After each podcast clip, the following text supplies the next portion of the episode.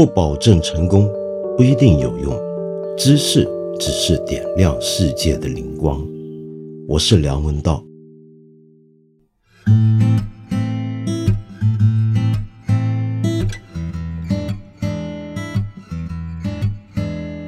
这种时候你应该在放假休息吧？那也让我休息一下好不好？所以呢，我打算接下来三集的新春特别节目，这个八分里面，我干点轻松一些的事儿，那就是集中一次的，在这里回答一些过去累积下来很多朋友给我的问题。我的同事们已经帮我都分类好，那么我就分类来一个一个看看能够回答得了多少条问题。当然了，你可能会觉得说这是过年的时候，我是不是应该给大家拜个年呢？哎呀，这种拜年的事儿，你最近肯定看多了、听多了，也就不需要我来干这件事儿吧。这种事儿也就意思一下就算了，是不是呢？好，那么首先呢，就是有一个朋友叫星号，你问我的问题是我会说几种语言，这真是尴尬，因为我不会说几种语言，我就只会说普通话、粤语、英文。小时候呢，还能讲点闽南话，因为在台湾嘛。那么现在呢，恐怕都丢了大半了。那另外还有个陈玉仪呢，你问我，我看书和思考的时候是用哪一门语言？哎，这个奇怪啊，就我们常常有时候会被人问起这个问题，但是自己是不自觉的。我如果很自觉的去看的话，我会发现我是普通话、粤语并用的。不过看书就不一样了。看书，假如我正在看的是英文书，尤其是比较学术性的书的话，大概会自动被转换成用英语来思考，那个声音说不定都会变成英语了。那么另外呢，还有一位朋友叫不读士，你问我，我怎么好像很熟悉书里面外国人的名字？那么因为你的感觉是看外国小说，常常都得刻意标记主人公名字，要不然看到后面会看混。嗯，其实我也是这样子啊。如果你看翻译小说里面的那些人名译出来都十几个汉字的，那该怎么办？是不是真的很麻烦？其实我也不太记得清，很多时候要回头看好几遍。那如果你觉得我熟悉，只不过是因为我做节目的时候总得下点功夫，有点准备吧？是不是？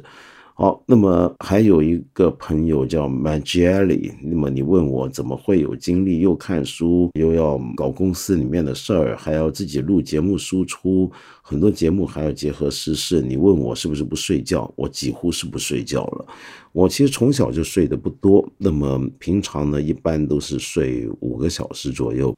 但是明显现在年纪大了，就身体有点熬不住。这也是个问题，该怎么办？我希望今年我的新年愿望就是能够多睡一点，多休息一点，工作量能够减少，恐怕很难达成。但是也多一点时间，能够好好安静一下自己，要不然的话，这么也搞不定的。好，最后还有个朋友叫 Miri，你问我能不能单独开一个道长问答栏目，每周也是两次更新，每次三十分钟。那我的答复，请参见上一个问题的答案。你想我死吗？好，说到看理想啊，有个朋友叫 Push Button，你问我有没有想过要上更多热门综艺，提高一下知名度？因为很多人完全不知道理想国和看理想。啊，你以为我要上热门综艺，人家就让我上？我算老几？是不是？所以这种事儿还是别多想为好。而且知名度太高呢。不一定有好处，我觉得我已经知名度太高了，就是所谓的人怕出名，猪怕肥啊，这我还是比较老土，我我觉得太出名不好，而且我的知名度跟看理想和理想国的知名度恐怕应该是分开来看，对不对？请注意，我们这个公司叫看理想，不是梁文道频道，看理想是一群人一起干的一件事情。不是我个人的事情，所以我个人出不出名跟这个公司出不出名是两码事儿。而且最重要、最核心的问题就在于，看理想或者理想国有需要那么多人去知道吗？有需要红到火到一个地步，就像热门综艺节目那样子爆红爆火吗？我真的觉得不太需要。好，有一个朋友叫列宁的狗，你问我看理想和得到的最大区别是什么？那么参见上一个问题的答案，那就是得到比我们大多了，红多了，火多了。我们看理想是个小众的一个平台，是不是？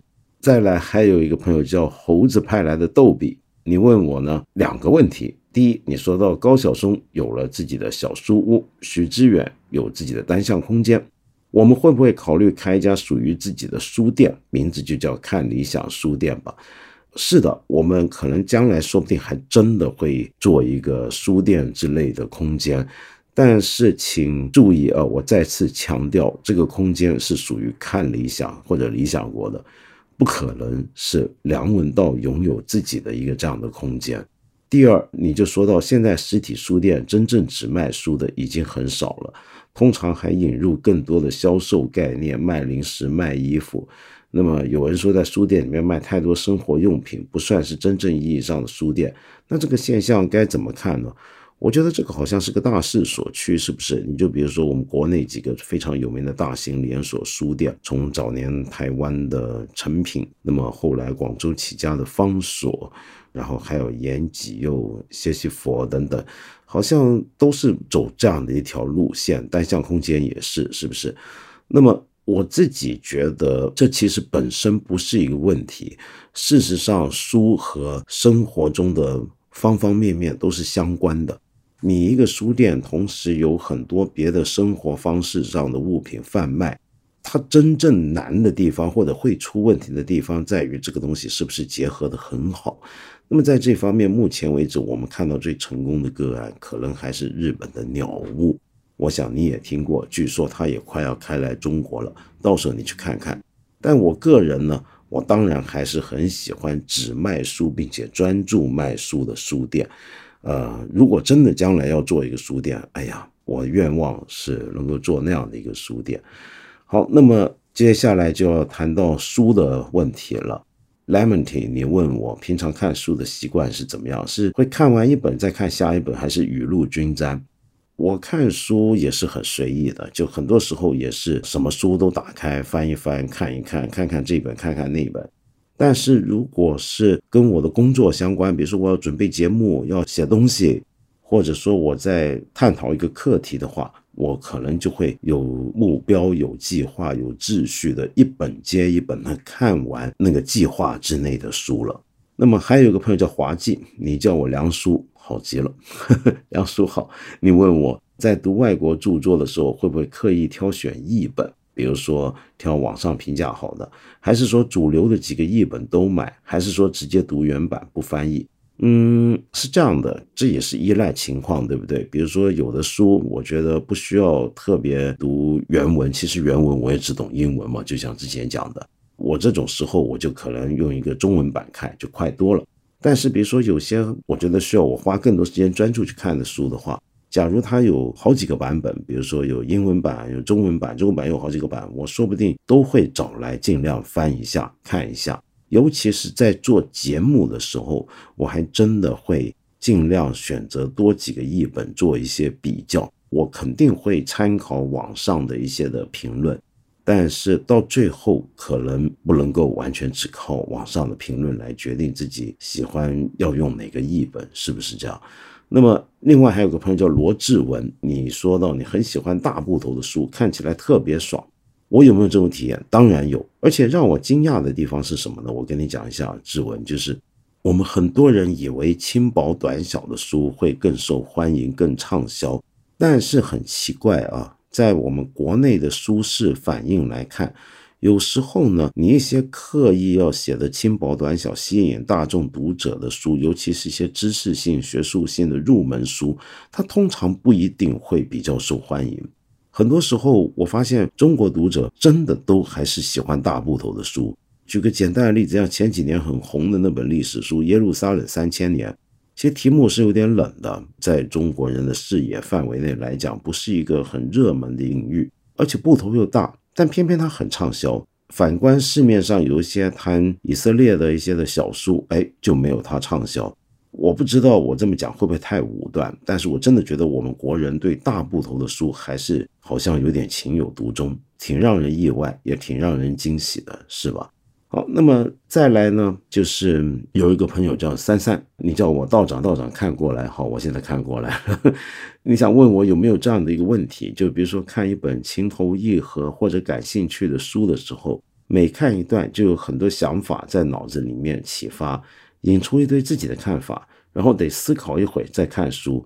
那这样子是好还是不好呢？是该看完然后再思考，还是看到一半就在不断的想呢？因为你觉得这个主要是影响你看书的节奏，这么就会看得很慢了。我觉得这没有什么好跟不好，这纯粹是习惯。我有很多朋友看书看得分外慢，所以看书的数量也不大，可能就是因为他们有这种习惯，就一边看一边会停下来。我觉得这没有不好的，因为这样子的话，等于你是。非常投入的在看这本书，把自己给看进去了，所以这个书很多时候它都能打动你，然后其中很多段落都能够触发你想很多的事情，这不对吗？这我觉得其实挺好的，是不是？那我自己会不会这样子呢？可能也会，只不过我看书让我有一些联想的时候，这些东西我不可能说全部等到看完了再去想。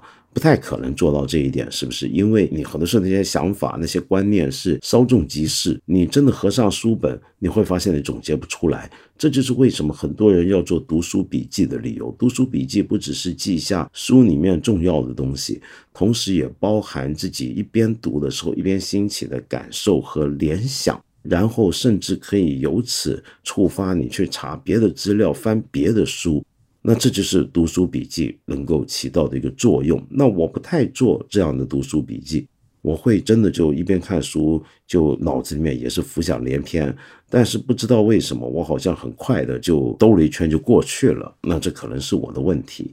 这里面呢，相关的一个问题呢，就是 Louis Y，你问我的问题，你说你对什么书都很有兴趣，而且你很喜欢看一些偏学术性的书籍，常常一个文献会追出很多东西。读几页的功夫，又要弄了五本要看的书，所以呢，你就觉得自己好像不够集中，思维太过扩散。所以你想知道我是不是有这种问题？我当然有啊。那我会不会每本书都想看完？肯定想啊。那中途想看别的书又怎么办呢？那没没怎么办？这也是一个自然的现象。我觉得认真的一个读者，肯定常常会遇到这个情况。就是读一本书的时候，发现它把我们引向其他更多的书。全世界的书，它们组织起来是一个文本森林。我们顺着一棵树，就像松鼠一样，很容易在树冠上那些交叉的、很密集的枝芽上面跳来跳去。这是一个恐怕很难避免的事。但你不需要担心这样思维会不会扩散，因为能够把你这么引出去，一路引下去。像一个迷宫一样的这么走下去，你其实还是有个线索的，那个线索在吸引着你走，那个线索难道不就是一个很集中的一个思维的方向吗？